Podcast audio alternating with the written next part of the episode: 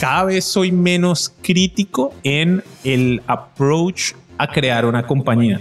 Tirar a hacer un hypergrowth startup no es para todo el mundo. Nosotros siempre tenemos una atención y la atención es... Lo que es mejor para la empresa no siempre es mejor para el individuo.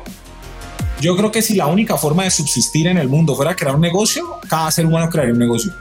Y si uno trabaja con alguien, ah, es que es un amigo, ese man es querido. Ni. Busca las personas más impresionantes porque de vos y de esa persona o esos dos va a depender el éxito de tu negocio.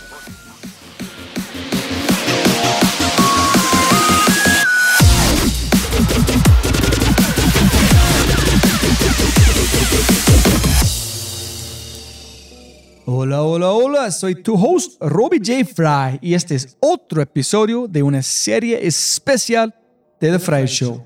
Una serie con los hermanos Bilbao, Daniel y Andrés.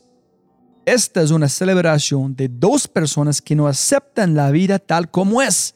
La abrazan, la cambian, la mejoran y dejan su huella en ella. They live a dent in the. Esta es una cápsula de tiempo en donde puedo aprender sobre sus mindsets, filosofías e historias y compartirlas con ustedes. En las palabras de Larry King, me recuerdo a mí mismo todas las mañanas. Nada de lo que diga este día me enseñará nada. Entonces, si voy a aprender, debo hacerlo escuchando.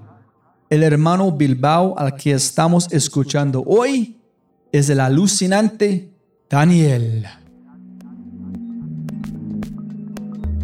Daniel Bilbao es CEO y co-founder de Truora. Truora te permite optimizar, simplificar y proteger tu negocio a través de WhatsApp, verificaciones de antecedentes, validaciones de identidad, reconocimiento facial, conversión de clientes potenciales, onboarding y mucho, mucho más todo a través de simples flujos de chat. Es magia. Échele un vistazo en www.truora.com, t r u o r a.com y descubre que la forma más inteligente y segura de conectarte con tus usuarios es con Truora. Después de grabar el primer episodio con Daniel y luego el de Andrés, que ustedes pueden escuchar en tu player favorito de podcast, tenía que aprender más, mucho, mucho más. Necesitaba ver qué tan profundo llega el agujero del conejo. No había forma de que yo pudiera dejar a dos de los mejores storytellers y mentes del mundo de las startups con solo un episodio, una chispa, dos mensajes de WhatsApp y aquí estamos, dos perspectivas, hermanos gemelos temas específicos de startups y todo capturado en una serie de conversaciones. Lo que estás a punto de escuchar es solo el comienzo de algo espectacular. Antes de comenzar, quiero compartir algo especial con ustedes. El podcast El Universo de Truora es uno de los podcasts más reflexivos, mejor producidos y entretenidos del mundo de las startups es realmente una obra maestra en todos los sentidos. Y aquí está la descripción. En la segunda temporada queremos mostrar de manera real cómo se siente crear una startup, visto desde adentro, sin tapujos, con lo bueno, lo malo y lo feo. Todo pensado en entretener a una audiencia más allá de la audiencia de negocios. Es tan fabuloso que puse el primer episodio de la segunda temporada al final de este podcast para que ustedes puedan escucharlo. Escúchelo, es increíble de verdad.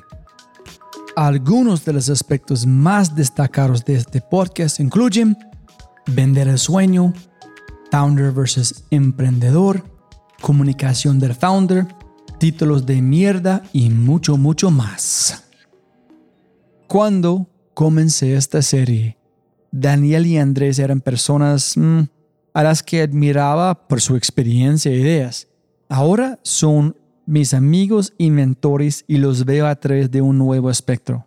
Daniel y Andrés tienen un superpoder para observar y procesar la vida en el micro detalle y aplicarlo. No son tímidos, pero no dejes que eso te engañe. Cada hermano tiene una sensibilidad escondida que les hacen tan especiales en el ecosistema para sus amigos y sus familias. Es esa sensibilidad la que hace alucinante cada uno de estos episodios.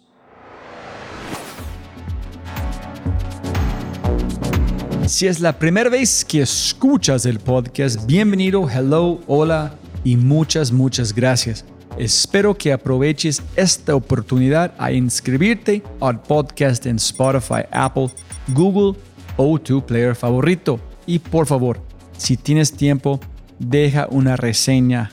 Hay otras cosas espectaculares que puedes encontrar en thefryshow.com. El newsletter El Conejo Blanco, convertirte en miembro de The Fry Show y obviamente si quieres acceder a los libros, podcasts, personas y lo demás que mencionamos en los episodios, puedes encontrar todo en thefryshow.com. Si te gusta este contenido, los mindsets de mis invitados, escuchas con frecuencia y eres parte de una empresa en la búsqueda de cambio, ¿por qué no pruebas Quinto para tu empresa? Quinto es culture hacking, por hackeando tu cultura a través de WhatsApp en tres pasos. Inspirar, medir y escalar. Todos en tu empresa merecen ser inspirados, motivados y desafiados. No de vez en cuando, sino todo el tiempo.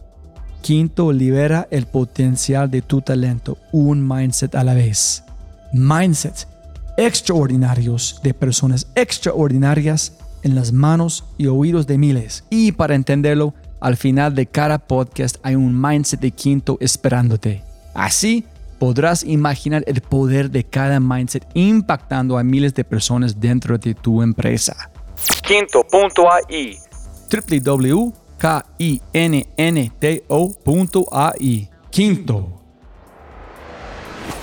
Con ese dicho, te presento episodio 192, Startup Founders, con el CEO y co-founder de Truora, una de las personas más generosas que conozco, Daniel Bilbao. Eh, muy rápido, diferencia entre emprendedor y founder. Si la gente habla de uno mismo, dicen, yo soy un emprendedor, tengo este negocio, pero cuando la gente dice, yo soy el founder, de esta empresa, ellos paran de decir yo soy un emprendedor, es como algo han pasado con la gente dicen I'm the founder of Truora, menos de I'm un emprendedor, tengo esta empresa Truora, dice no, I'm the founder and CEO of Truora. Sí, sí, sí, ese es un muy buen punto. Yo de hecho estaba hablando con él de eso esta mañana. Hay una cosa que le pasa a los emprendedores, bueno, a los fundadores, y es cuando empiezan a poner todo su achievement o éxito profesional basado en lo que están haciendo, o sea, están consumidos por algo, como de foco. Y cuando uno se describe como el founder de este negocio versus un emprendedor que tiene este negocio, hay como un commitment mucho más alto, mucho, mucho más alto hacia ese startup que estás moviendo. A mí me pasó, me pasó con todas las empresas con las que he estado. Hay un momento cuando uno está arrancando que todas esas inseguridades que uno tiene del negocio también uno las verbaliza. Entonces uno es como, yo hacía algo mucho antes por otras razones y yo decía, sí, tenemos una tiendita, tenemos una empresa chiquita, como downplaying it, en vez de decir, este es el negocio nuestro. Hay otro pedazo aquí que es de ser self-deprecating y eso, pero estoy seguro que cuando uno se empieza a describir como fundador o cofundador de un negocio y explica esto, hay orgullo, hay mucho detrás de ese statement algo que veo mucho, que es el reddest of flags, o sea, es una bandera roja miedosa, es cuando alguien dice, hola, yo me llamo Pepito y yo tengo dos emprendimientos. El primero es ta, ta, ta. El segundo es como, bueno, no, no, o sea, no, no, eso no es verdad. Vos estás buscando a ver a qué te dedicas y qué vas a dedicar a hacer con tu tiempo, pero no, eso no es verdad cuando tiene un foco absoluto en un negocio, pues eso hace una diferencia. Entonces, yo ni siquiera lo llamaría como la diferencia entre emprendedor y founder, sino entre alguien que quiere emprender o está buscando las maneras de dedicarse a emprender como su life's work, como su trabajo de vida, versus quien ya lo está haciendo. Es como yo lo describiría.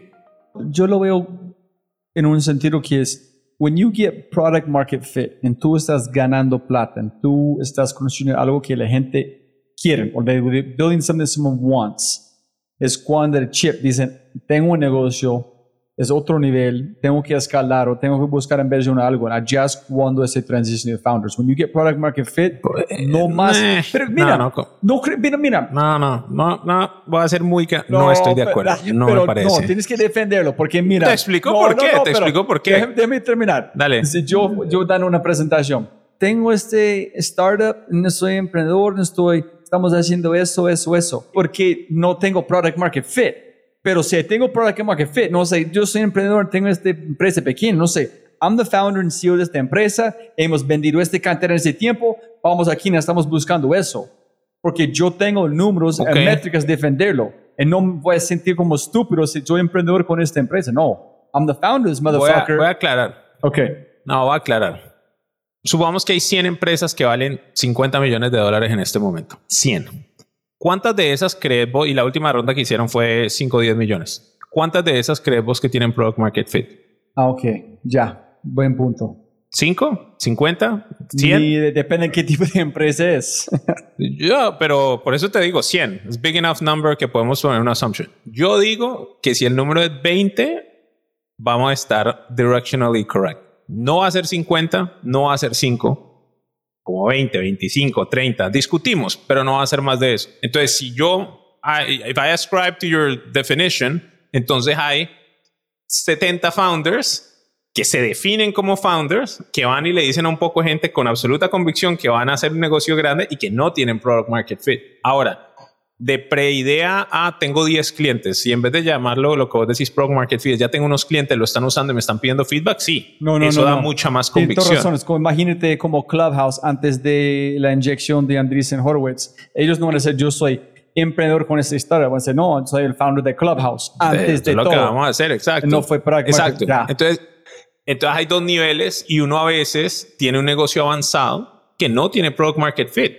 Yo me atrevería a decir que nosotros lo encontramos ahorita, pero por mucho tiempo no lo tuvimos y llevamos tres años haciéndolo. ¿Sí me entendés? Es, es que product market fit, como yo lo defino, es cuando uno se levanta por la mañana y uno no hace nada y el negocio creció. Uno hace poquito y el negocio creció. ¿Sí me entendés? Es tan there's such a strong fit que lo que sea que uno haya montado, los clientes te lo están jalando y saben, están dando y está humming.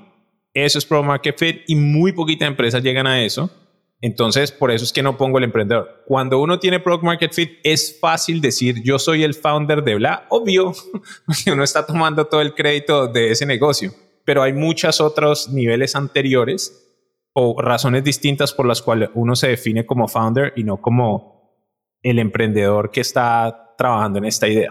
hablando con tu hermano, cuando tú dices, mira, yo tengo este startup, ok, pero cuando tú dices founder es mucho más accountability. Yo sé, tengo un empleado, es- tengo que pagar eso, gente está esperando que yo entrego algo, es como founder es mucho más de, you can't blame someone else for your shit. Tú tienes que asumir responsabilidad por todo. Pero si tú eres emprendedor, ah, la gente no le gustó, eh, entonces, para mí, un founder también im- es implícito en la palabra que tú eres responsable por todo. Sí, 100% de acuerdo. Y te, y te doy el flip side. Hay mucha gente que es un pretend founder, que dice yo soy el fundador de este negocio y no tiene clientes, no tiene empleados, no tiene producto ni nada. Y es como para llenarse la boca de los wannabes. También, también se ven de eso bastantes. Entonces es, la palabra se usa para proyectar eso hasta en algunas ocasiones de gente que ni siquiera lo hace.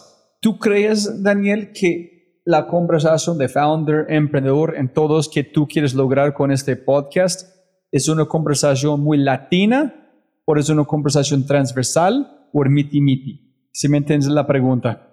No, los temas aplican across the board. Yo cada vez tengo una filosofía que el mundo es más y más y más parecido. Como I equate it to university. Harvard versus la Universidad del Valle versus la Universidad de Manchester. ver- Son universidades, ¿sí me entendés? Y vas a tener una experiencia súper distinta, pero son universidades. Todas tienen notas, todas tienen que asistir a clases, todas van a tener una gente alrededor, todas tienen... Entonces yo sí creo que muchos de estos temas son transversales. Lo, lo que me pasa es que entre más founders conozco de otros países y de otras regiones, más me doy cuenta que somos muy parecidos y que los problemas que tenemos son parecidos. Eh, a veces es de mercado, a veces de talentos, o sea en el scope de todos vamos a tener que lidiar con mil problemas, por decirte. Y en una región los más grandes son estos primeros 200 y en otros son estos últimos o en distinto como variation. Pero yo sí siento que todos estos temas son transversales, sobre todo porque estamos hablando mucho de arrancar y escalar un negocio. Dos preguntas allá. Imagínate que si tú estás jugando por los millonarios o tú estás jugando por Manchester City. Los dos son fútbol, los dos son un nivel bastante alto, pero el 2-3% de diferencia entre la comida, los mindsets, los técnicos, es como otro, es otro tipo de juego. Mira, mira, mira, aquí tengo una pregunta, tengo una pregunta. Es, es, cuando tú pensaste, yo quiero hacer este podcast con Robbie, mi hermano, tú pensaste que hay este 3% que es muy latino, que si yo puedo entregar latinos, ellos van a sacarlo al estadio, o tú pensaste como tu hermano que no hay suficiente información en LATAM, es igual, muy similar si van a los Estados Unidos, pero con esta información si es en abundancia, puede ayudar más personas. Si estás pensando en el 3% o la abundancia. No, no, la abundancia. Es que tu analogía se rompe porque nosotros no estamos como hay una liga inglesa y hay una liga mexicana o colombiana y la inglesa es buenísima y la mexicana no. Es hay un poco de jugadores de las inferiores de el Millonarios y las inferiores de Boca y las inferiores de yo qué sé, el Manchester y a los 15 años todos son igual de buenos, ¿sí me entendés? Y por eso todos estos equipos europeos están llenos de latinoamericanos. ¿Qué pasa?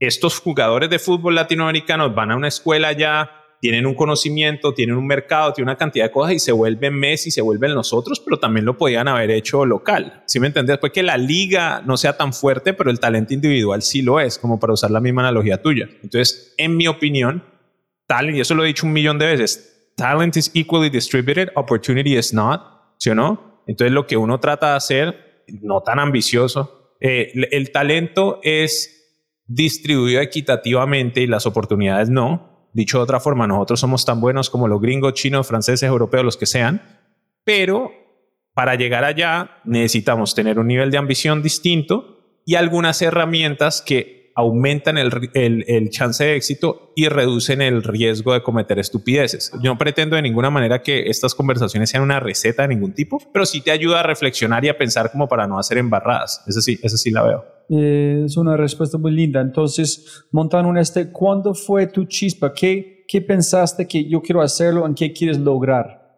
¿Por qué quieres tener este, estas conversaciones que vamos a tener? ¿Quién estás pensando? ¿En qué quieres como, cuál es éxito para vos? Bueno, estoy pensando en, gente que quiere emprender. Mi filosofía de la vida es, hay mucha gente ambiciosa en el mundo y hay mucha gente que quiere lograr cosas de alto impacto y a mí me parece que una de las maneras más puras y chéveres y morally que uno puede tener impacto es haciendo un startup, porque un startup es un grupo de personas que se conectan con unos clientes o con un problema y tratan de solucionarlo ya sea con recursos de capital privado de los clientes, pero literal están todo el tiempo tratando de solucionar un problema. Entonces, si la gente más ambiciosa dedica sus vidas no a trabajar para corporaciones, sino para solucionar problemas nuevos, entonces algunas de esas le pegan y hay un problema menos en la sociedad. Y en la TAM estamos llenos de problemas, entonces más gente emprendiendo es literal mejor para toda la sociedad. Ese es como el overarching goal. Te lo voy a responder de una manera distinta.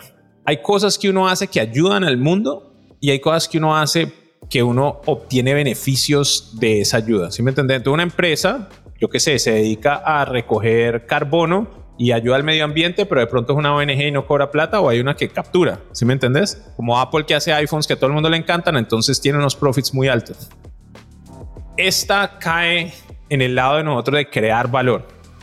Cuando yo emprendí la primera vez, no tenía ni idea de qué estaba haciendo. La segunda vez cometí errores nuevos y así sucede y sucede. Entonces, si uno puede evitarse errores por estar entendiendo las experiencias de los de otros, pues entonces eso es bueno.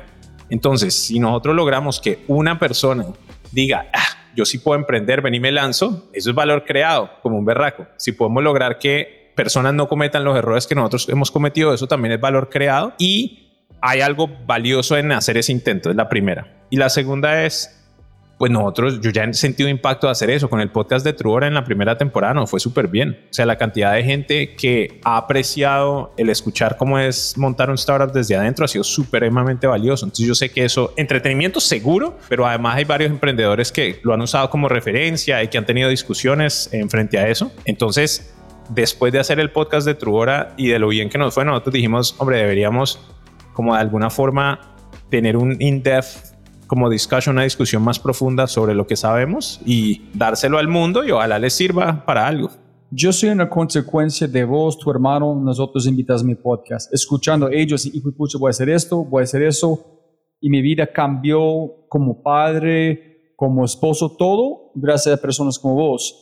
Pero yo no sé, Daniel, si puedo decir que no me equivoqué en unas veces gracias a información de ustedes, porque si este paso fue éxito, yo no sé qué van a ser como, ay, posiblemente voy a tomar paso A, pero gracias a Daniel tomar paso B, en paso A fue un, un fracaso. Entonces, posiblemente gente nunca van a saber, gracias a este podcast, si tuvieron éxito en no equivocaron porque si tomaron decisiones correctas gracias a ustedes, nunca vamos a saber si la gente no equivocaron. ¿Correcto? ¿Sí me entendés? Sí, sí, sí, sí, te entiendo. De pronto, pero hay unas que son tácticas muy, muy, muy fuertes porque, por ejemplo, fundraising. Eh, la cantidad de estupideces que uno comete cuando está levantando al principio es absurdo. Muchas. A mí me pasaba todo el tiempo. Yo llegaba y decía, YC, Y Combinator me decía esto es lo que hay que hacer. Yo decía sí, sí, sí. Iba yo decía otra cosa y después decía, pucha, yo soy un idiota. Debía haber hecho lo que me decía YC. O sea, yo estoy seguro que yo voy a hacer un poco de recomendaciones de cómo hacer un proceso de fundraising. Estoy seguro que la gente va a decir de estos 10, voy a agarrar estos 7, pero estos 3 no. Y te apuesto que de esos 3 va a haber un par que van a decir, uy, sí, menos mal. O sea, la embarré en esta, pero no en estas otras. Entonces, como por proxy o como por por esa adyacencia van a poder decir, uy, sí, de pronto no cometí tantos errores. Y la otra es, de no importa, supongamos que hacemos esto y a alguna gente le va mejor. Y no solo le va mejor y no sabe en dónde lo escuchó, ni tenemos créditos, y lo único que existe es una mejor empresa, pues también está bien, no, no importa. Si me entendés, el que la gente sepa no es el objetivo. El punto es que yo cuando emprendí, hubo muchos errores que, o muchas cosas que se me facilitaron porque le preguntaba a alguien, ve, ¿cómo hiciste esto? ¿Cómo montaste el equipo de recruiting? ¿Cómo abrís la oficina en México? ¿Cómo, yo qué sé, cómo me preparo para tener la primera conversación con un VC? Uno pregunta, te dicen y te ahorras horas y horas y horas de trabajo, entonces es obvia. Y la otra es, a uno le dicen, ve, yo, yo cometí este error, no lo cometas. Y uno ya hasta queda ingrained que uno no hace eso. Ejemplo, cuando uno arranca un negocio nuevo con co-founder, uno siempre pone vesting ¿Me entendés por qué? Porque puede pasar esto y esto y esto y esto y esto. Entonces uno aprende, le dice al otro, el otro de entrada dice, listo, voy a poner vesting. Y ya. Y si llegan a tener embarradas, van a decir, uy, menos mal puse vesting. ¿Sí me entendés? Entonces uno hasta se puede dar cuenta de las aplicaciones a futuro. O con impuestos, con estructura, con todo eso. Brutal, brutal. Entonces, tu hermano dijo la empresa se parece mucho más a un founder como sus propios hijos. Bueno, yo no sé si más que los hijos, pero eso sí es verdad. No, eh, porque, no, no, porque no he tenido hijos, entonces I don't know. Ah, no, pero mis dos ah, son No, la startup, la startup sí se parece a uno mucho porque uno la forma, pues uno la forma de, de tres formas. Uno dice qué es importante para uno y lo dice. ¿Sí o no? Entonces para nosotros entró a straight talk, o sea, hablar de frente, eh, el trust, o sea, tener mucha confianza y transparencia en la comunicación, ownership, todas esas son cosas que decimos y que actuamos acorde como consistentemente, entonces se vuelven como las reglas. Y cuando uno contrata, uno contrata buscando que la gente se parezca a esas, como pueden ser muy distintos de muchas cosas, pero en esos valores se parecen, entonces es como un ser vivo que va para el lado que uno quiere y si uno es tan obsesivo como yo con cultura, pues la empresa se comporta como uno quiere. Yo lo pienso más, uno no puede decir esto es lo que vamos a hacer, pero uno sí puede moldear mucho. Y sí, la cultura, pues el dicho ese, todo se parece a su dueño. Uno no es dueño, uno es fundador, es un servant leader, no es lo mismo, pero, pero aplica. O sea, la gente en Trubora se parece muchísimo a mí, y a David, y a Maite, y a César. Pero mira, aquí es la pregunta que tu hermano me dijo a preguntarte. Él dijo en Rappi, la cultura nos pasó fuimos a una dirección y la cultura dijo, ese es que, quién eres, esa es la cultura. Y me dijo, hablo con mi hermano, este man ingeniero dice, no, la cultura es aquí, vamos a conectarlo con este, muy, muy como con tu mente, racional, just Sí, metódico, metódico. ¿Por qué lo hiciste? Cuando decidiste, eso es quiero hacer, es como, es más en tu naturaleza, fue a través de un aprendizaje antes, o tú dijiste no. No, aprendizaje, aprendizaje 100%.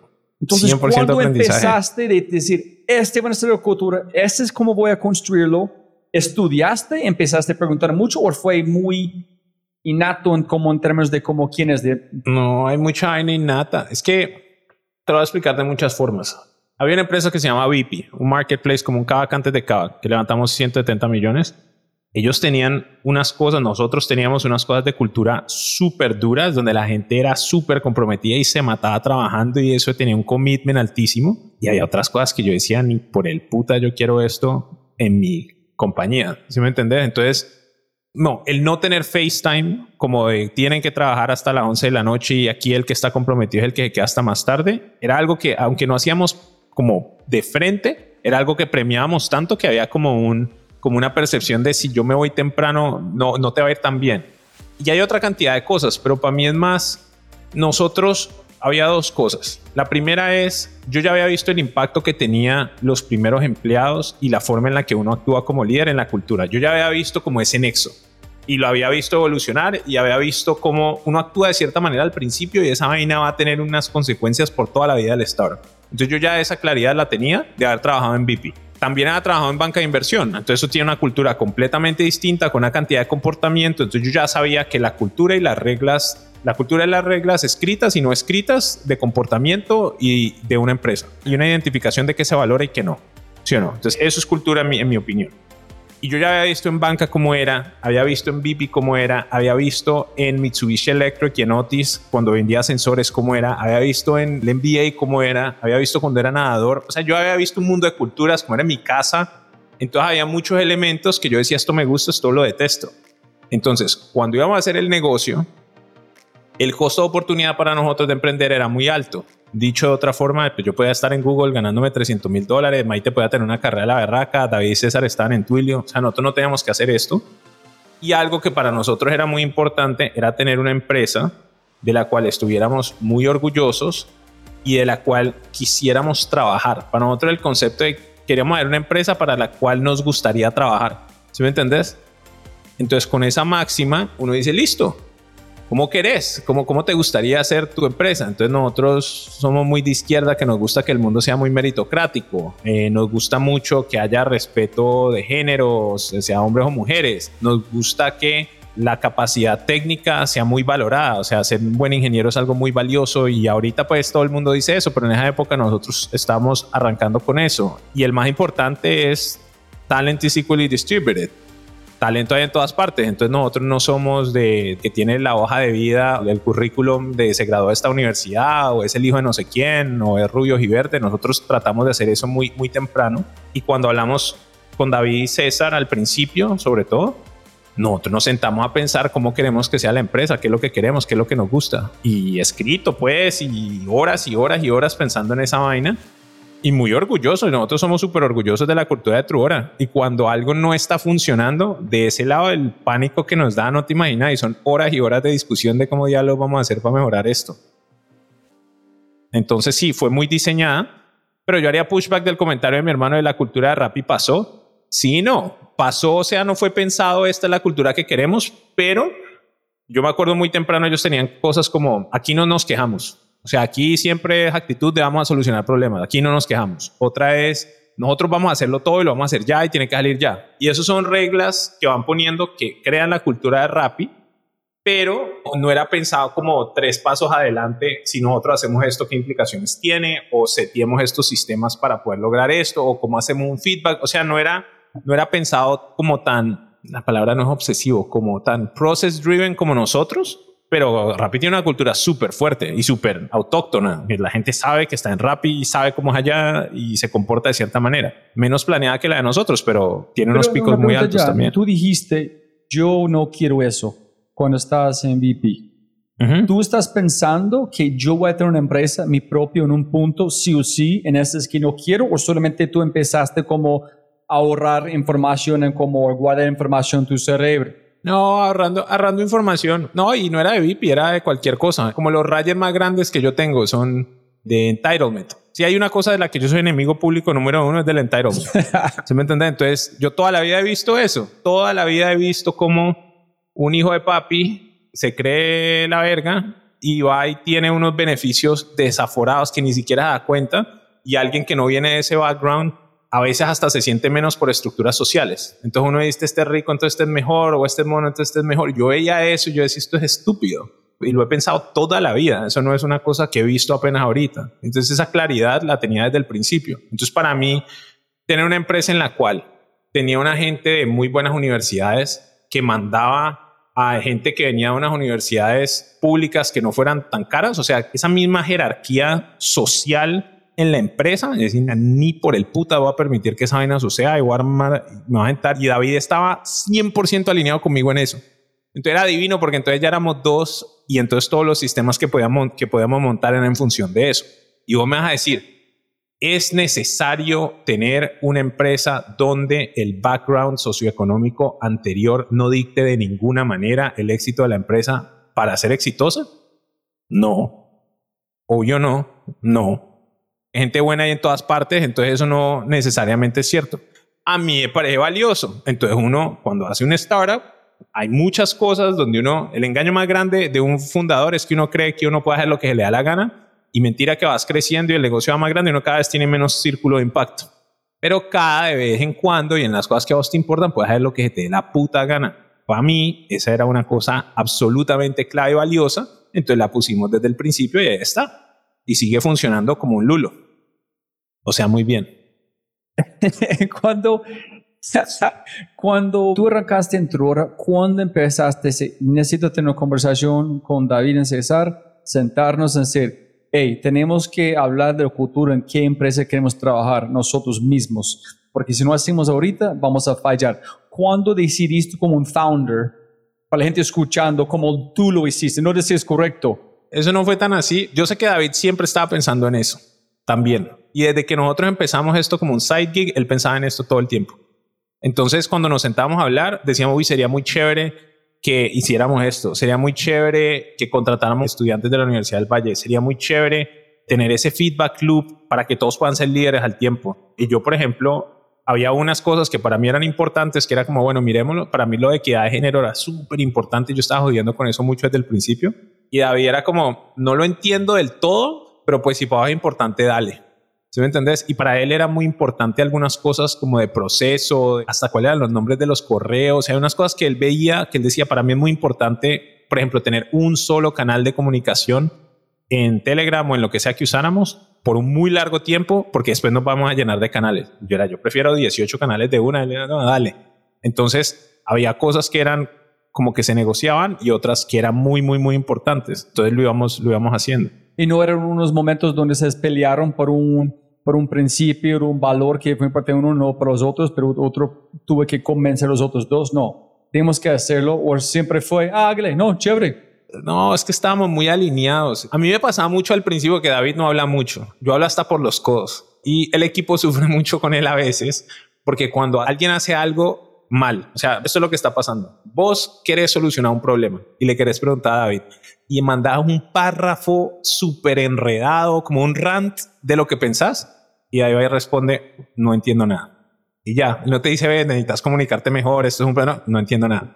Entonces la gente va y se tira media hora, una hora, le escribe, mm, mm, mm, y entonces tratan de poner una vaina concisa, súper clara, que tampoco está del todo claro, y David no es deja, trata de entender, sino que dice, te entiendo menos la gente me quiere tirar por la ventana. ¿Sí o no?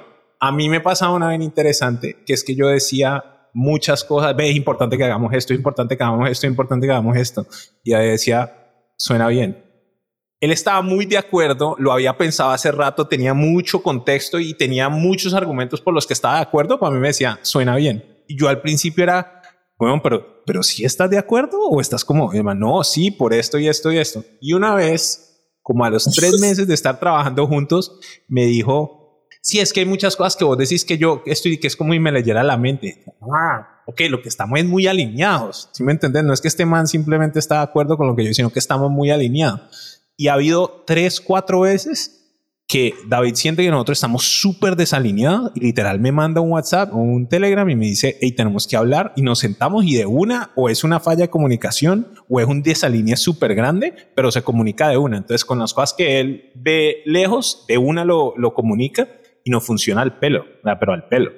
Entonces eso ha sido muy efectivo y es crédito a él. Brutal. ¿Y qué son? Yo sé, posiblemente la gente puede encontrar todos en tu podcast de tu hora pero ¿cuáles son unos principios los más importantes para ustedes que ustedes definieron? Yo sé que tú mencionaste uno como de... Uno cuando es fundador de startup, uno es como Tom Sawyer. Tom Sawyer, Huckleberry Finn, vos estás en una iglesia, si o qué, entonces el man le ponen a pintar la cerca y entonces el man es como, uy, bueno, tengo que pintar esta cerca, qué mamera. Y llega alguien y le dice, ve, ¿me ayudas a pintar la cerca? Y lo más dice, no, qué mamera, no, es una chimba, mira, hace ejercicio, no sé qué. Y le dice al otro, le dice, la vuelta de un rato les estás cobrando por pintarte la cerca. Cuando eres un fundador, a uno le dan todos los créditos. ¿Sí o qué? Vos usas plata de otra gente para montar tu propio sueño. ¿Sí me entendés? Y hay una gente que está entregando sus vidas porque trabajar para una empresa significa entregar el tiempo de uno de la única vida que tiene a cambio de una productividad de no sé qué. Esa vaina es un honor.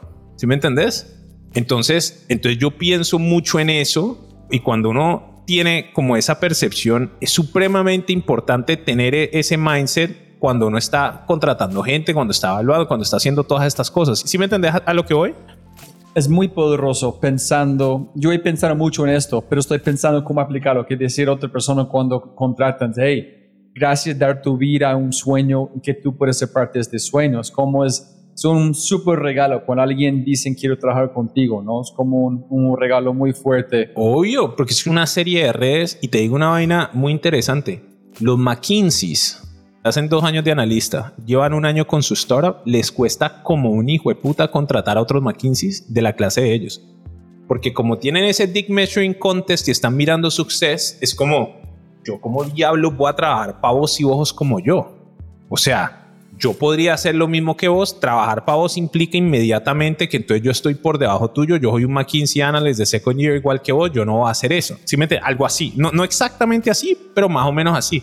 Y al analista de McKinsey también le cuesta, porque es como, marica, ¿cómo va a ser para convencer a estos manes de que vengan a trabajar conmigo? Tiene que ser un megalómano el berraco, o tiene que tener una atracción la berraca. Ahí hay una disociación fuerte, porque de repente estos dos tienen exactamente la misma experiencia, todo lo mismo, y vos estás committing a alguien más, o sea, pidiéndole que dedique su tiempo en una posición donde vos estructuralmente vas a tener el mejor outcome que esta persona por mucho. ¿Sí me entendés? Entonces, lo veo y lo veo todo el tiempo. Entonces, para mí, David se siente igual, es como nosotros siempre tenemos una tensión y la tensión es lo que es mejor para la empresa, para el startup, no siempre es mejor para el individuo. Y entonces, ¿cómo uno maneja eso? ¿Sí me entendés? Porque entonces uno quiere optimizar para el negocio, pero también para el individuo. Entonces, una cosa que hicimos muy temprano fue definir True Hora como todos los stakeholders incluidos las personas que hacen parte del equipo y que hicieron parte del equipo. O sea, no solo pensar en la gente, aquí solo valen los que están y los que no están ya no valen, como pasa en algunas startups, al final alguien renuncia, you're dead to me, eh, type of thing. Entonces nosotros tratamos de evitar eso en la medida de la posible. Ahora mucho más difícil con este mercado ultra caliente que está, mejor dicho, eso está muy jodido, pero es otra cosa que pensamos. Bottom line, Estamos en una sociedad donde el outcome del founder es mucho mejor que el de su equipo. Solo por ownership, el stock pool es 10%, el stake de los founders en esos momentos es 60, 70 y que hayan levantado 20% del negocio. ¿Sí o qué? 7 a 1. Todos los empleados, los dos o tres founders, tienen un ratio de 7 a 1. Eso intrínsecamente hace que el upside es de 1. Sí, todo el estrés y una cantidad de huevos, todo lo que quieras. Pero para uno, que le trabajen al startup de uno y al sueño de uno es un honor. Lo hagan por decisión egoísta o no, uno debería sentirse muy privilegiado. Ese es el mindset. Y David se siente igual, Maite y César también. Entonces. Chévere, chévere. Y cuando tú estás invirtiendo o tú estás escuchando a otras personas, otros founders, entre comillas, ¿qué tú buscas por unas calidades de founder o tú buscas un empaque, algunas cosas muy particulares que tú buscas, que tú dices, este es un buen founder. O este, o mejor dicho, este es un founder que a mí me gusta. Este founder puede chévere, pero para otro inversionista o otra persona, pero para mí no, porque yo no entiendo este tipo de persona, pero esta persona sí. Yo antes decía, pensaba de una forma, a ver, primero todo el tiempo estamos aprendiendo, porque cuando uno invierte el feedback loop de inversión es como de siete años. Entonces uno como que manda un poco de dardos y uno no sabe dónde van a caer. Entonces es muy difícil mirar para atrás. Pero pues, ¿qué busco yo en un founder cuando nosotros hemos invertido? Vaya que nos caiga bien. Es lo número uno. más importante. Porque si uno no le cae bien, la vida es muy corta para uno estar con gente que no cae bien. No, no, no, no, no. We get along. No, no es que nos caiga bien como this is a cool kid, es we get along. Y que tenga una muy buena comunicación y que podamos entablar muy buen trust. Si hay un tricito de distrust, ni mierda. Porque es una relación como de matrimonio de muy largo plazo. Entonces, esa es la primera cosa que miro, como de todo esto de valores. Cada vez soy menos crítico en el approach a crear una compañía. Porque así como soy de jodido con unas cosas en Truora, I have backed un poco de gente que no piensan como yo para nada. Entonces yo digo, listo, en mi compañía esa vaina no se haría ni por el hijo de puta. Entiendo cómo puede ser una buena decisión y con tu estrategia es consistente, dale con confianza. Pero hay unas cosas de empresas en las que yo he invertido, de fundadores que me parecen geniales, que yo jamás haría en Truora. ¿Sí me entendés? ¿Y por qué esto es importante? Porque hay muchas formas de ser exitoso. Yo no creo en que un founder formidable tenga que ser de una manera o de otra manera. ¿Sí me entendés? Yo creo que hay de todo tipo. Entonces por eso no juzgo como si tenés estas cualidades y crees en esto y pensás como yo, entonces te voy a back. No. Te voy a decir ahora ya cosas mucho más específicas.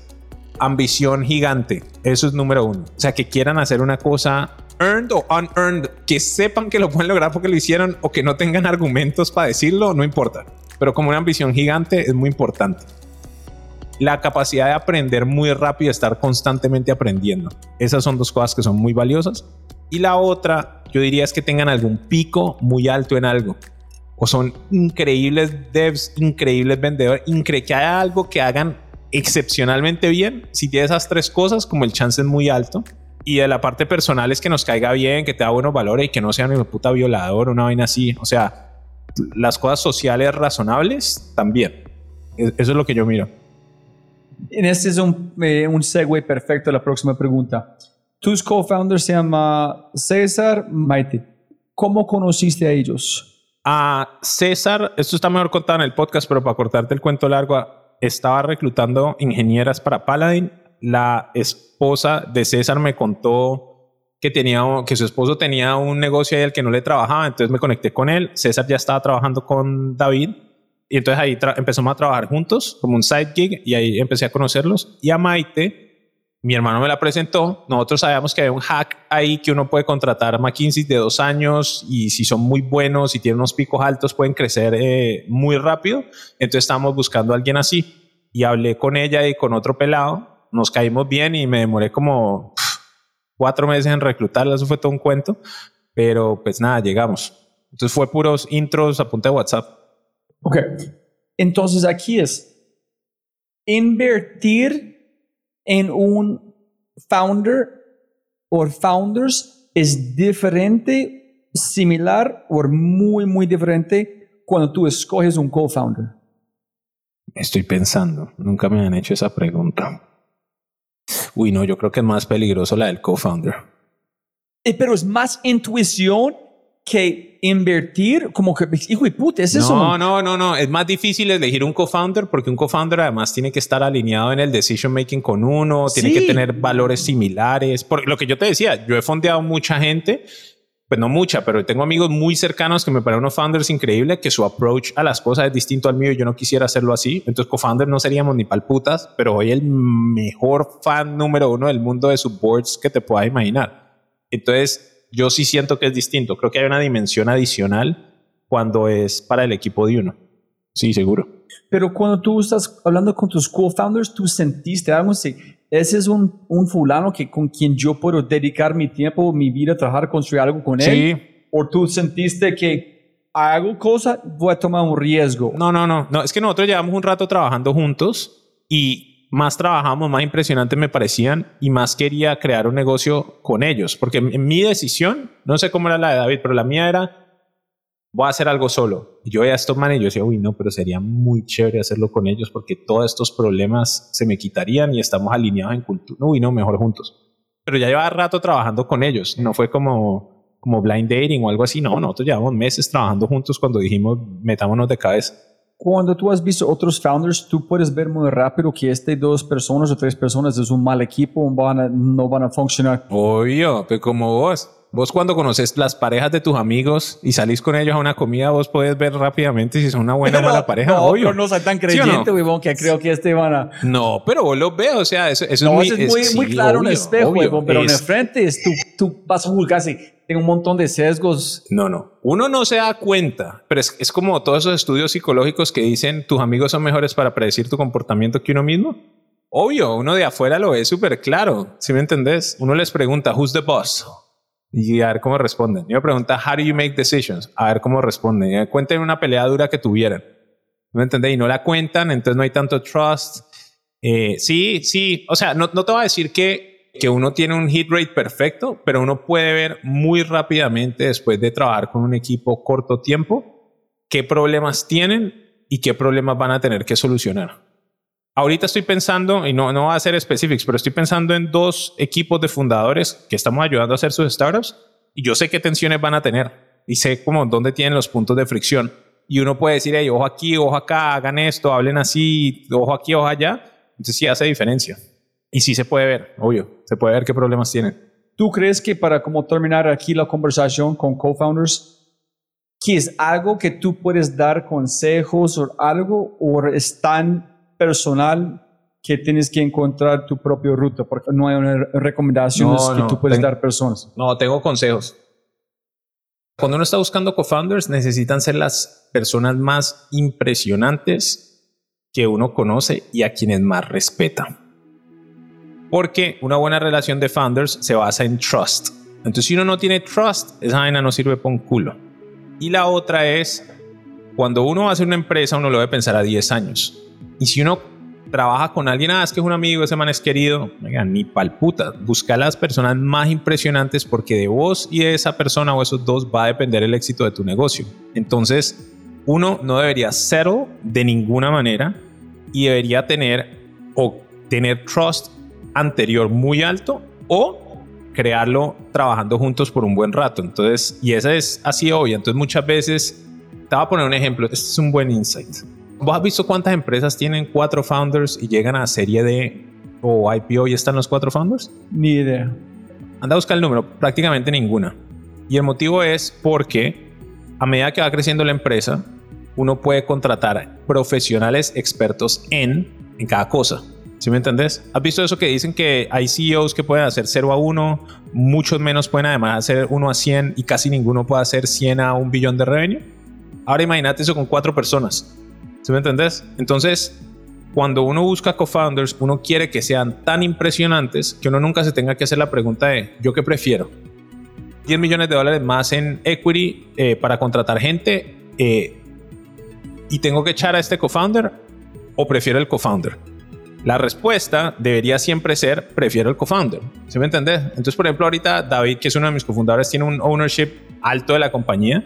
Si a mí vos me das 5 millones más o 10 millones más para tu hora, o David, yo cojo a David todo el día con los ojos cerrados, no lo pienso por un instante. Es obvious choice. ¿Sí me entendés? Entonces eso es una cosa que uno tiene que tener muy claro, porque o tenés un problema chiquito o vas a tener un problema más grande, pero problema vas a tener. ¿Sí me ¿Y entendés? qué pasa, Daniel, si arrancas algo y este es como poniéndote en crisis mode automáticamente y tú sabes cuando shit hits the fan dónde, cómo comportan las personas. Y tú ves que la persona que tú respetaste fue increíble en un mundo, pero no en este mundo de startups. Si tú me entiendes, es como cuando el shit gets real, unas personas cambian en, en cómo están evolucionando un nivel. Es decir, ellos encontraron, su, este es mi mundo, y convierten en algo mucho más especial. En otros que este no es mi mundo, soy mucho más transversal. Y dice, uy, pucha, ¿qué hacemos? Porque no está esperando esta persona poner frenos en no dar todo. Varias cosas. La primera, yo sí creo que uno en dos, tres meses trabajando con alguien ya, ya sabe cómo operan. Entonces, si uno se pone vesting, eso funciona bastante bien. Y es muy fácil tomar decisiones cuando el negocio está chiquito y la vaina todavía no anda, que cuando ya están dando. Te pongo un ejemplo. Yo conozco muchos founders que están sí, que no, que no, que estamos nosotros tres y hay uno trabajando muy duro y uno regular y el otro está part-time. Ya recién pasan a YC, ahora todos quieren ser founders. Ahora sí. ¿Me entendés? Entonces todos están ahí montados, pero pues ese non-commitment que tenían antes de pasar a YC es el mismo que van a tener después when shit hits the fan en Serie A. ¿Sí me entendés? Entonces yo por eso le digo a muchos, the best thing that can happen to you is go through real shit really early y ver quién queda. Porque esos son tus founders. De la misma manera que si tienen product market fit y eso va creciendo, pues todo el mundo quiere estar asociado a eso, because it's a winning proposition. Cuando la vaina está mal y la gente quiere seguir haciéndolo, esos son tus ride or die. Los otros no necesariamente. Entonces, ¿quién admiras más de founders y por qué? De los brand names así locos, por ejemplo, esto de Elon Musk, no tanto ahora, sino cuando ves esos manes cuando están arrancando ese negocio, el chance de crear una industria de automóviles eléctricos, cuando esa vaina duras penas funcionaba, es man gastando de toda su plata y arruinando. El motivo por el que tiene tanto ownership de su compañía es porque al principio le da tanto susto quemar la plata de sus amigos y de sus conocidos que quería poner su propio capital. ¿Me? Viene más de ahí. Entonces yo eso lo respeto mucho hay una, hay una gente que cuando fundan empresas tienen bastante suerte y se montan en una ola y, esa ola los lleva muy lejos. Este man está haciendo industria aeroespacial e industria de auto eléctrico. Esa vaina del chance de éxito en esas dos era prácticamente nulo. Y las dos existen y son súper successful. Entonces, este es uno.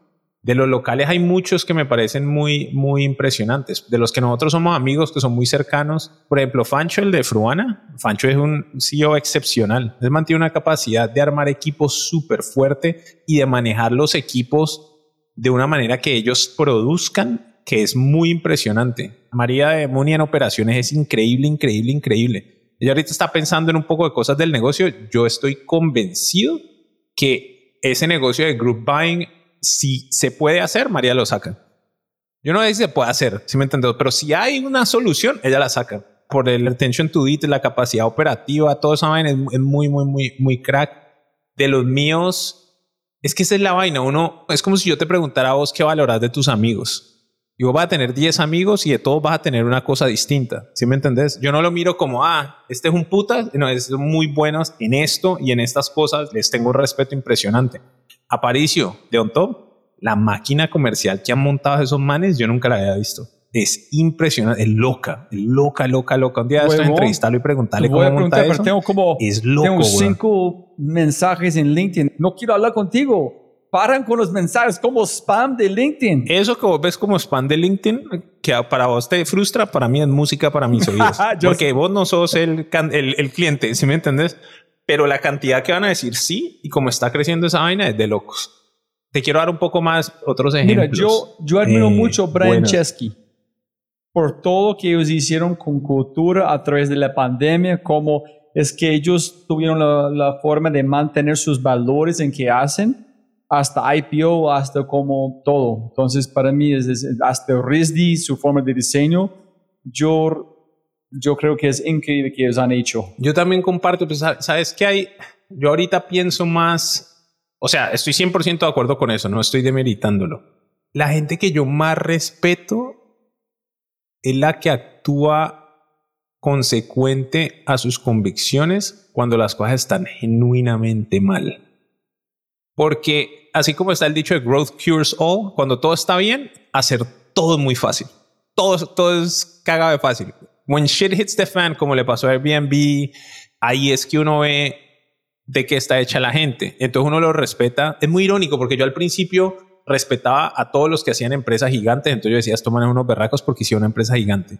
Pero ahora la dimensión de valores y de lo que le aportan al mundo y le doy mucho más peso que antes. Por ejemplo, a mí David Vélez siempre me pareció un berraco pero un berraco, berraco, y yo le he pedido que ni nos ha ido a hablar al equipo de Trua, siempre me pareció un berraco. Ahorita que hizo ese pledge y que coge todo ese billete y empieza a hacer fundaciones y empieza a ayudar, a mí, yo aprecio eso aún más, ¿sí me entendés? Porque ese berraco podría ser un obsesivo como el de Amazon, que lo que está subiendo el ego a lo que le dé, o puede tratar de ayudar al medio. Yo respeto a ese man mucho más. Hay uno que se llama Hernando Rubio, de, ese es uno de mis mentores, Hernando Rubio de Movi. Es un man que es como 10 años mayor que yo. Y vos lo escuchás él hablando y el man dice, a lo que le gusta de mí es que yo creo negocios a punta de colaboración y subamos todo y nos ayudamos todo. Y él en cambio crea negocio, él dijo al principio a mí me tocaba meterle el dedo en la llaga al uno y matarse y codos duros y no hay que. Vos ves ese man con su familia, de un poco de hijo, es, o sea, es como papá, es tan impresionante y ver cómo es de ruthless del lado de negocio y cómo es de buen papá en el otro lado, si me entendés, e-, ese man es impresionante también. Y es increíble, ese man hace unas cosas y esto, esto no lo tenemos que guardar para, para este podcast, pero te cuento. Una vez el man me invitó a la casa y decía, yo qué chévere, porque para mí es como ver el futuro. Yo estoy viendo cómo va a vivir, entonces cómo es esto, y él va un poquito avanzado, entonces yo aprendo. Me sienta con los hijos y tiene a los hijos ahí haciéndome preguntas y no sé qué.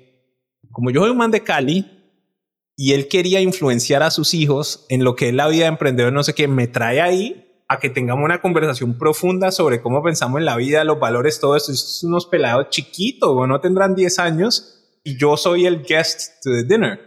Imagínate lo bien criados en negocios que van a estar a los pelados. ¿Sí me entiendes? Y yo agradecido de que me invitara a su casa y me abriera a su hogar y el man dichoso de que yo estuviera ahí hablando con los hijos y charlamos cada vez en cuando de la vida y las cosas y todo eso. Es, ese man es muy, muy chévere y es súper thoughtful. ¿Sí me entiendes? Él tiene un dicho, preguntarle cuando lo escuché en el podcast, es uno corre tan rápido como el perro que lo persigue. Entonces él tiene todo, o sea, como el papá le hizo unas jugadas súper duras, ese man es súper interesante para el podcast. Cuando le pregunté su historia de vida, es de lo más interesante que vas a conocer. Y es uno de mis mentores y le respeto mucho el approach que tiene, cero cínico, juega bien el juego en el que está y también como lleva a la familia y como es de pragmático, es súper buen como hombre de familia y todo eso. Entonces eso me impresiona. Y te voy a decir el último, Alex Torrenegra Alex Torrenegra tiene dos hijos y una esposa. Nosotros nos conocimos en San Francisco. Ve, man, honestamente, ese man es el mejor papá que yo conozco. O sea, el mejor papá que de eso que uno ve y uno los mira y uno dice cómo son y cómo han conocido. Si uno ve, yo digo, ojalá, ojalá. Y uno no puede conocer las casas por dentro y todo lo que quieras, pero ojalá yo sea tan buen papá como Alex es con Blue y con Noah. Güey, pucha, qué cosa. A mí me encanta ir a esa casa a ver cómo son. Yo digo, no, no, no, qué envidia qué buen papá. Entonces esas son, esas son, eso es la gente que yo respeto. Como es, estoy pensando más en la parte humana que en la parte de negocios. No que lo pueda hacer cualquiera, pero pues whatever. Eso exitoso hay un mundo. Andrés, digo, tú tienes un punto de vista muy YC, que es cualquier persona, cualquier edad puede ser founder y hacer cosas increíbles. En él no están tan de acuerdo con este, este punto de vista. no creen que es para todos, pero tú tienes un, un punto de vista distinto, ¿o no? Sí, sí, yo sí creo que cualquier persona puede hacer un startup. Y también es porque veo mucha gente de todos los backgrounds, colores y sabores que han hecho startups. Yo digo, hay, hay una vaina que es horrible para la gente. Y hablaba con Michael Siebel el otro día de YC y me estaba explicando esto. Y yo le decía, esta era la discusión. Yo decía, ¿cómo hacemos para que más gente de Latinoamérica, que sean técnicos, o sea, ingenieros, apliquen a YC para que tengamos más Facebook type founders que solo de negocio. Y él me decía, no, no, eso no se puede hacer. Hay que esperar a que ellos creen sus empresas. Le digo, ¿por qué? Si vos enseñándole lo que les enseñás puedes mejorar el chance of success, ¿por qué no abrir el funnel más? Y dices que nosotros no somos una universidad. Yo, ¿cómo así que no somos una universidad? Él me dice, no, nosotros somos más como unos coaches. O sea, pensá, ¿qué es una universidad? Vos vas, ves unas clases, sacas unas buenas notas y te prometemos que vas a conseguir un buen trabajo. YC no hace esa promesa. YC puede coach el talento, pero uno a LeBron no le puede coach a que haga mil shots en básquetbol todas las mañanas. Entonces, hasta el mismo YC tiene una versión, una visión más parecida a la de mi hermano. Entonces, aquí a lo que voy es la gente excepcional tiene unas obsesividades por solucionar un problema o lo que sea que hace que lo quieran lograr, ¿sí o no? Y cuando encuentran product market fit, cualquier persona que encuentra product market fit puede hacer un negocio. Hay más chance de que lo haga que no lo haga. Porque todas las otras partes que son contratar bien, los building blocks y todo eso se pueden hacer. Uno literal puede contratar gente que sea mejor que uno en lo que uno es un asno y crece el negocio porque tiene product market fit. Antes de obtener product market fit sí es mucho más difícil. Entonces, mi ignorancia inicial era yo decía, como esto de encontrar product market fit tiene un componente de suerte tan alto, cualquiera puede hacer un startup. Pero si yo fuera a apostar en una sola persona o en 10 y mejorar el chance of success, yo sí buscaría gente que sea excepcional porque este grupo tiene más chance de encontrar product market fit y ahí para arriba cualquiera puede hacer un startup bien asesorado con suficiente plata, lo que sea. Con suficiente suerte, cualquiera puede hacer un startup. Pero si uno va a tener muy mala suerte y va a tener todo en contra como Elon Musk, uno tiene que ser excepcional para poder hacer un startup. Entonces Andrés, cuando le pone el sombrero de inversionista, dice, para mejorar los chances de success, ayudemos a gente excepcional, no a LeBron James, no a yo que sea, al gato de la calle. Pero tú, dices, tú crees aquí, Daniel, que excepcional, si quitamos un Elon Musk como los outliers, pero tomamos lo como 90% de los excepcionales, de los founders, es excepcional porque algo muy, muy diferente de cualquier otro ser humano o ellos solamente son dispuestos a hacer mucho más para llegar donde quieren llegar? No, yo creo que hay una mezcla. Hay talento, o sea, tiene unos picos fuertes en algo y tiene una capacidad de aprendizaje muy, muy alta. O sea, las dos. Como son los dos factores. Entonces, cuando pones los dos factores, entonces se vuelve una, como una exponencial, una potencia. No solo trabaja más duro y no que aprende más rápido. O hace una cosa bien, sino que le ponen más esfuerzo. ¿Sí me entendés? O sea, son it's both, no es, no es uno solo. Aprenden más rápido, pero también tienen un talento, unos picos altos. Entonces el ejemplo de Aparicio, que es un animal en ventas, o sea, muy bueno y además trabaja durísimo, pues ahí están las dos, ¿sí o no? El de María en Ops y además contrata súper bien y todo el tiempo está reflexionando, pues ahí están. Entonces sí, yo siento que es la capacidad de aprender es clave para todos. Todos, todos, todos. No conozco un founder que no tenga la capacidad de aprender y, y aprender que le vaya bien. Entonces, ese es uno y el esfuerzo de trabajo duro también. Yo no conozco founders que trabajan suave y les va bien, todos trabajan durísimo. ¿Sí o qué? Dar extra, pues in a smart manner. Pero después viene la parte de talento y sí tienen un talento. Lo que pasa es que este puede ser un pico distinto. Hay gente que es un super coder, otro super salesperson, otro super buen manager, super buen no sé qué, pues super something, but they have something. ¿Sí me explico? Or many things. ¿Dónde está María antes? En Stanford, está en el MBA. ¿Tú crees que ella o Santi, igual donde sea o estén, antes van a ser este founder eventualmente o a través del ambiente donde está metido más otros factores y suerte convirtiendo en esta persona? No, el ambiente cambia muchísimo, uno se pone más ambicioso. Si yo no hubiera hecho el MBA, no trabajo en banca. Si no trabajo en banca, no entro a BP. Y si no estoy en y no me doy cuenta que uno puede hacer un startup, no trato de montar un startup. Y si no hubiera conocido varios amigos que le están montando y empiezo a ver, no creería que puedo invertir ni que pueda hacer plataformas, ni que pueda hacer nada, ¿no? El ambiente absolutamente. O sea, ver alrededor que algo es posible y además aprender cosas tácticas de cómo hacerlo, le cambia a uno la ambición supremamente, absolutamente. Este factor de ponerte en un lugar con este ambiente, sabiendo que este van a llevarte al nivel mucho más lejos, más rápido, ¿Es este factor pequeño que esta persona van a tener sí o sí? No es pequeño, es alto. Lo que pasa es que hay muchas formas de llegar, pero human beings conform uno es el average de las cinco personas con las que anda. Por eso dicen, todo esto, todo esto llega al mismo ángulo. Ah, never be the smartest person in a room. Ah, si quieres bajar de peso, anda con gente flaca. Ah, human beings conform. Todo esto es lo mismo. Es, uno normaliza a la gente con la que anda, al ambiente en el que está. Entonces, si uno solamente anda con gente ultra ambiciosa, que son overachievers, que están haciendo cosas excepcionales, pues uno se vuelve la media de eso. ¿Sí me entendés? Entonces el ambiente es mucho más fuerte. ¿Cuáles son los fundadores que más sufren? Mi, advice número uno a todos los fundadores que yo conozco es cambiar de amigos. ¿Por qué? Porque hay un poco de fundadores muy buenos que han hecho todo solos con las uñas y que no tienen más nadie que está haciendo lo mismo.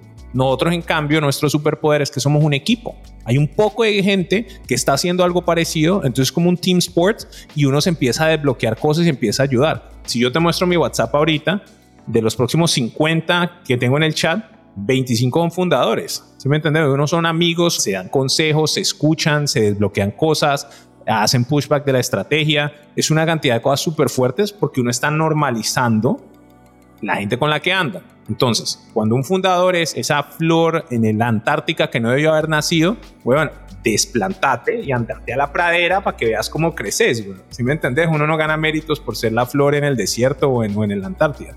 Entonces, de vuelta a tu punto.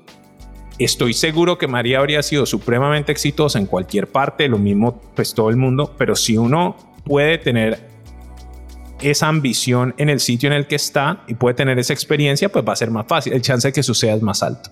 Listo, hermano Mimi, gracias como siempre, brutal todo. Como siempre, siempre puedes ganar más plata, pero no más tiempo. Muchas gracias por escuchar. De verdad, muchas gracias. Espero que hayas aprendido algo, te hayas inspirado y te sientas con ganas de hacer algo imposible. No lo olvides. Si este podcast te parece increíble, hay otras cosas alucinantes que puedes encontrar en thefryshow.com. Dicho esto, aquí está tu mindset de quinto.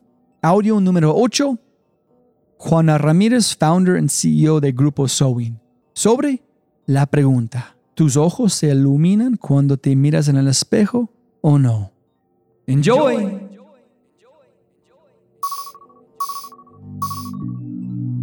Te enamora la oportunidad divina de actuar sobre ese problema, de pensar soluciones para ese problema. Y a diferencia de los emprendedores, por ejemplo, que hacen disrupciones en tecnología, que tú los escuchas hablar de su producto, de su tecnología, de su solución y están profundamente enamorados de su solución. El emprendedor social está profundamente enamorado del problema. Entonces, si la solución hoy es A, pero mañana hay que cambiarla por la B, porque ya resolví esta parte y ahora hay que resolver esta otra, la solución es lo de menos, ¿no? O sea, lo que importa en realidad es el reto maravilloso de cambiarle la vida a las personas en un aspecto específico que fue lo que decidiste. Entonces, piensa que hay tres tipos de personas. Hay los maestros, que son grandes iluminados y a través de la historia hemos tenido muchos maestros, que saben su misión en la vida, saben, tienen profunda sabiduría de su misión en la vida, no de otra cosa, de lo que vinieron a hacer y por eso son profundos legados y los recordaremos siempre. Del otro lado está lamentablemente la mayoría de la humanidad que no sabe su misión en la vida y que simplemente nace, crece, se reproduce y muere. Y en otras filosofías o religiones hay un proceso de perfeccionamiento, de niveles de conciencia, quién sabe qué. Pero en el centro hay un tipo muy particular de personas. Son personas que encuentran su vocación y cuando se entregan a su vocación, fluyen y no tienen el nivel de sabiduría de los maestros que saben que es ahí. No, no, solo lo sienten y se entregan a eso que sienten. Y yo creo que eso influye porque ya no solo yo, sino la gente que trabaja conmigo está entregada a eso que siente. Es distinto hacer cualquier cosa que trabajar en Soin, porque esas personas llegan a la noche y se ven en el espejo, en el de cristal o en el de los ojos de sus seres queridos, y saben que hoy le hicieron más fácil la vida a alguien, que ayudaron, y esa satisfacción hace que regresen al otro día y lo vuelvan a hacer y se te vuelve obsesión, ¿sabes? Es, es hermoso. Si disfrutaste este audio, mira lo que las empresas están haciendo para inspirar, medir y crecer los aspectos más importantes de su cultura. Mindsets extraordinarios de personas extraordinarias en las manos y oídos de miles. Solo toma un minuto para cambiar tu vida quinto.ai. Y jóvenes amigos míos, muchas gracias por todo. Y como mencioné, aquí el primer episodio de la segunda temporada de El Universo de Truora. Enjoy.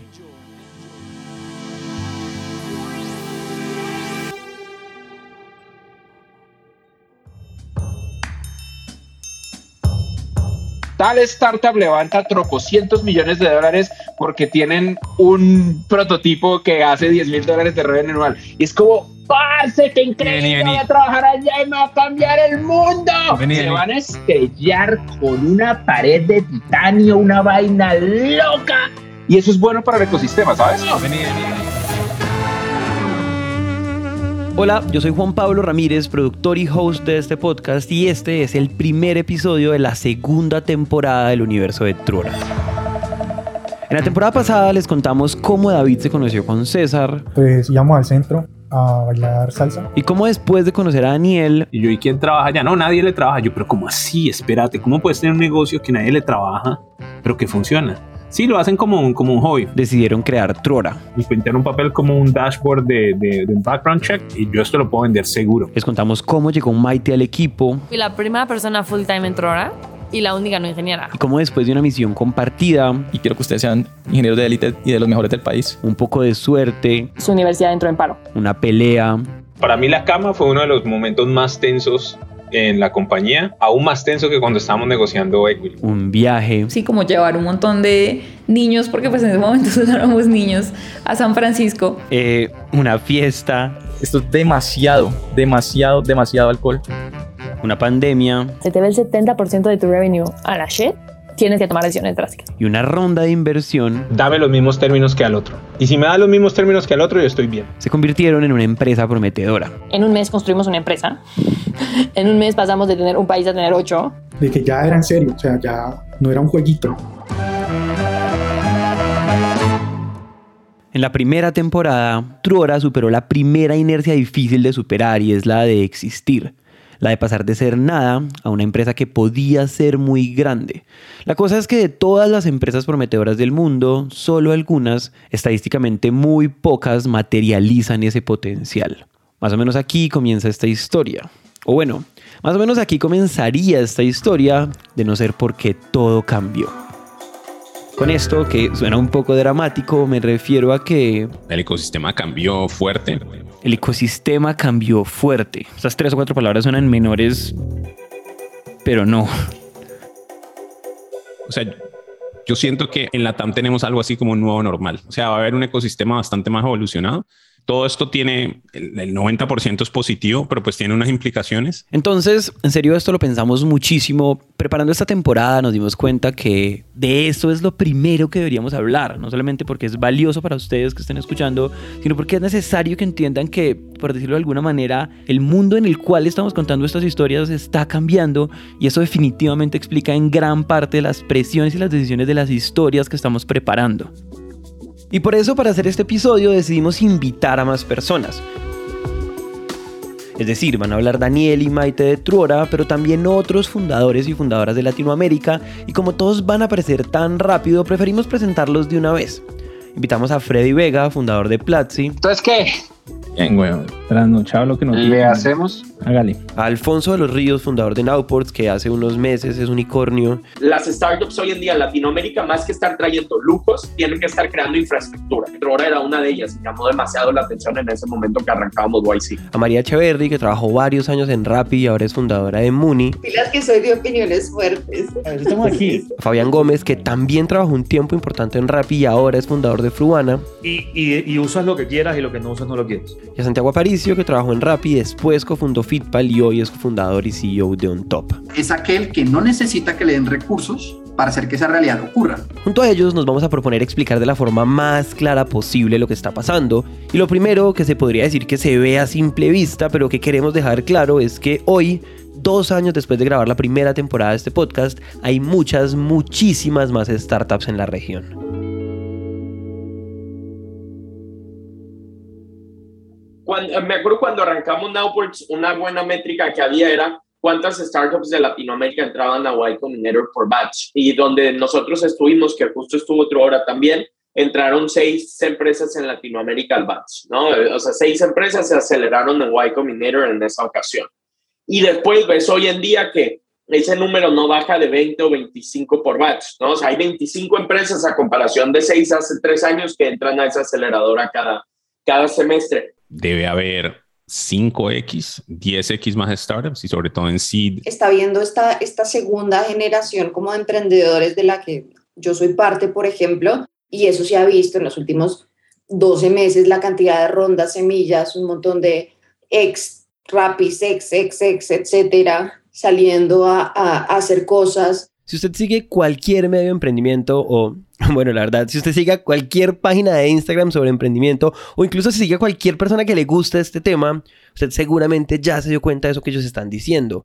Hace dos años las noticias de una empresa levantando una ronda de inversión ocurrían, ojo, sí ocurrían, pero ocurrían con ventanas más grandes de tiempo, tanto que yo recuerdo que la noticia duraba un poquito más en la mente de todos. Sin embargo, el año pasado, o sea, en 2021, había varias a la semana y era como, ¿qué está pasando? Pues lo primero que hay que decir para explicar lo que está pasando es que... Ahora hay capital, como que antes no había capital, no existía, ahora de repente hay capital. Creo que todos vieron como esa exacerbación o crecimiento de inversión en la región, potencialmente a raíz de que SoftBank entró con su fondo tan grande y a partir de ahí muchos fondos le han metido. En el 2014 se invirtieron 400 millones de dólares en América Latina, nada, teniendo en mente que somos 650 millones de personas. Y el año pasado, en el 2021, se invirtieron 14 mil millones de dólares. Que en retrospectiva es como un 20%, un 25% de lo que Elon Musk pagó por Twitter. Pero, parce, no importa. 14 mil millones de dólares invirtieron en América Latina. Uno, uno se puede poner todo lo piqui que quieras, al fin y al cabo era plata que estaba en un banco en Estados Unidos o en donde sea y ahora está en América Latina. Entonces, no importa para lo que sea, siempre me iría por porque venga más, más y más y más capital. Eh, no creo que haya un downside de eso.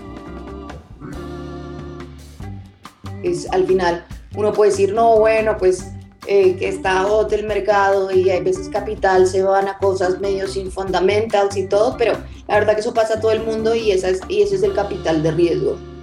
Entonces no creo que haya intrínsecamente algo más como, pues que sea particularmente negativo del flujo de capital hacia Latinoamérica en ese sentido. Pero el hecho de que haya capital cambia un montón las dinámicas en general. Hace seis años, cuando yo entré en este cuento, eso fue 2015, 2016, era imposible levantar plata, como que de verdad era, pues no imposible, pero probabilísticamente era súper bajito levantar.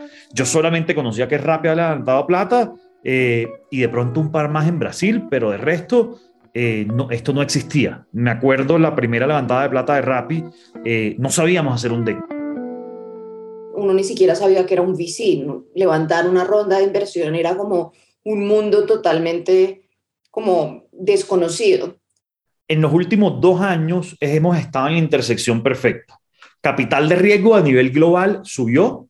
Esto, esto no es un fenómeno de Latinoamérica, es a nivel mundial. La gente le está invirtiendo a capital de riesgo porque hay más plata disponible en el mercado, porque Estados Unidos bajó las tasas. Y la gente dice, pues si la plata no me está rentando en un CDT, la mando a algo con más riesgo y nosotros somos uno de esos sectores con más riesgo donde, donde pueden tener retornos. Después vamos a, a Latinoamérica. ¿Por qué Latinoamérica? Latinoamérica está creciendo mucho porque hay mucha oportunidad, ¿no? O sea, no se nos olvide. Tenemos mil industrias ineficientes. Ella es Maite, a Maite ya la conocen, cofundadora de Truora. Housing, banca, todo. Educación, movilidad, o sea, todo.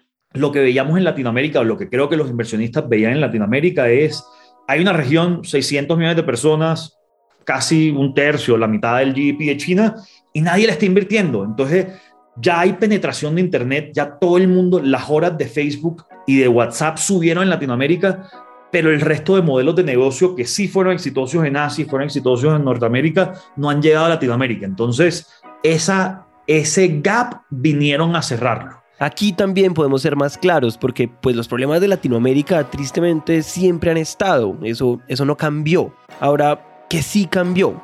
Por ejemplo, antes no había exits. Un inversionista, ¿por qué mete plata? No es para ayudar a la región, no es para nada, es para sacar tres veces, cinco veces, cien veces la plata que mete.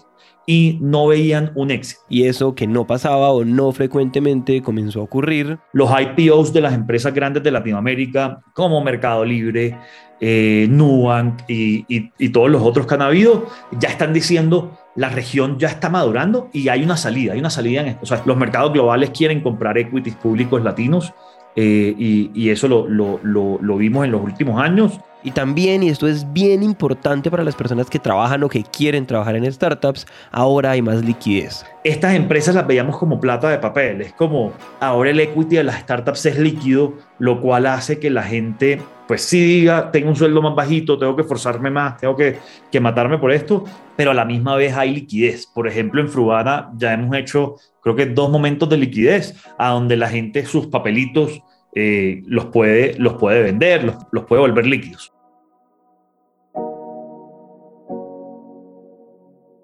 Platzi ha hecho millonarios un montón de empleados, bueno, un montón, pero todos nuestros primeros empleados, al, batch de las personas que trabajaron con nosotros y que continuaron, hicieron un vesting completo entre el 2015 y el 2018. Tenemos varios que consideraríamos desde una perspectiva clásica millonarios. O sea, no quiero entrar en precios, pero desde una perspectiva de multiplicadores. Teníamos más o menos unas 20 personas cuyo valor de la acción creció 25 veces en ese evento de liquidez. Divino. Entonces hicieron un pequeño cash out y se compraron una casa. Y eso es maravilloso. Ese upside, ¡mua! esa es la razón por la que uno trabaja en startups. En compañías como Uber, la gente esperó 10, 15 años para poder vender su stock por primera vez. Acá en Fruana, en Rappi también, en, en, en otras compañías, eh, ya el equity es un poco más líquido. Entonces, como que ahora de repente esto es líquido, eh, que, que causó unas dinámicas diferentes. Ya ahora lo- los emprendedores no necesariamente somos pobres como, como siempre hayamos sido. Podríamos decir que estadísticamente hay más probabilidades que podamos tener el- un Google, un Apple, eh, un Tesla saliendo de este continente, tal y como ocurrió en, en su momento con Mercado Libre, que es un exponente ya gigantesco, un Nubank que lo podemos estar viendo, pero ahora imagínate cómo esto podría cambiar si las apuestas que ocurren son mucho más frecuentes y en muchos más jugadores. En este momento, sin la menor duda, en el 2030, la gran mayoría de las compañías grandes de Colombia van a ser startups. Sin la menor duda. Sin la- vamos a dejar de tener que a los bancos y a las empresas de petróleo y de extracción minera, no, van a ser startups. Y esas empresas pueden crear en escala soluciones que antes no se podía y convertirnos en una potencia que exporta tecnología al mundo. El sueño de Platzi está ocurriendo, está ocurriendo. Pero es, es pilas porque esa, esa responsabilidad no se acaba. Eso, es- eso viene como en cohortes. Y este cohorte, las, las empresas gigantes ahorita que los Tools, los Fruana, los Avid, los House, ¿cierto? Que uno admire que son gigantescas, siguen teniendo esa responsabilidad. Y nos conviene a todos que les vaya increíble, porque cómo nos vaya a nosotros depende de cómo le van a ir a los que vienen detrás. Como dijo María hace un rato, todo esto en perspectiva y en términos, digamos, netos, es bueno. Sin embargo, eso no quiere decir que eso no tiene implicaciones esperables, sí, pero igual no tan buenos. Y eso creo que creó unas dinámicas raras. Para mí creo que unas empresas buenas siguieran creciendo y se crecieran. Y también algo raro que, que, que no sé si está bien decirlo, pero algunas empresas malas comenzaron a crecer. En esta etapa de últimos dos años que tuvimos, hay muchas empresas que tuvieron acceso a financiamiento debido a que había un hype en el mercado, ¿no? Había mucho capital, había oportunidades de invertir, etcétera. Principalmente veo una cantidad de personas mucho más diversa emprendiendo de la que habíamos visto antes, pero no necesariamente la diversidad que yo estaba esperando. Cuando nosotros arrancamos en Platzi, creo que había muchos soñadores, que está bien, y todavía hay gente que sueña, no me malinterpreten, pero creo que debido a que se multiplicó de una manera súper agresiva la cantidad de plata que hay a nivel de inversión y capital, están apareciendo un grupo que no sé si categorizar como sociópatas, pero sin duda no son gente positiva que están creando startups en forma. Gente que lo que hace es que aprendió el juego. Es que hay como un juego, ¿no? Básicamente hay como un lenguaje. Es, es como cuando uno contrata ejecutivos y está el ejecutivo que sabe hacer las cosas y el ejecutivo que sabe hablar el lenguaje. Entonces uno le come porque, porque sabe hablar el lenguaje, luego resulta que ese ejecutivo no tiene ni idea y se lo ha pasado toda la vida delegándole a otras personas. Eso es más o menos lo que yo creo que está pasando en startups. Hay gente que aprendió que es el CPC, el CPA, el, M, el EMARRAR, el EIARRAR, el LTV y saben más o menos cuáles son las variables que hay que elegir y los momentos de mercado. Y lo que están haciendo es ordeñar a inversionistas desesperados como si no hubiera un mañana para sacarles plata y luego hope for the best, esperar, esperar para que pase lo mejor. Hay VCs muy disciplinados que ponen la plata solo donde creen que hay buenas ideas. Y también hay VCs que no son disciplinados y simplemente ponen plata donde, donde sienten que está caliente.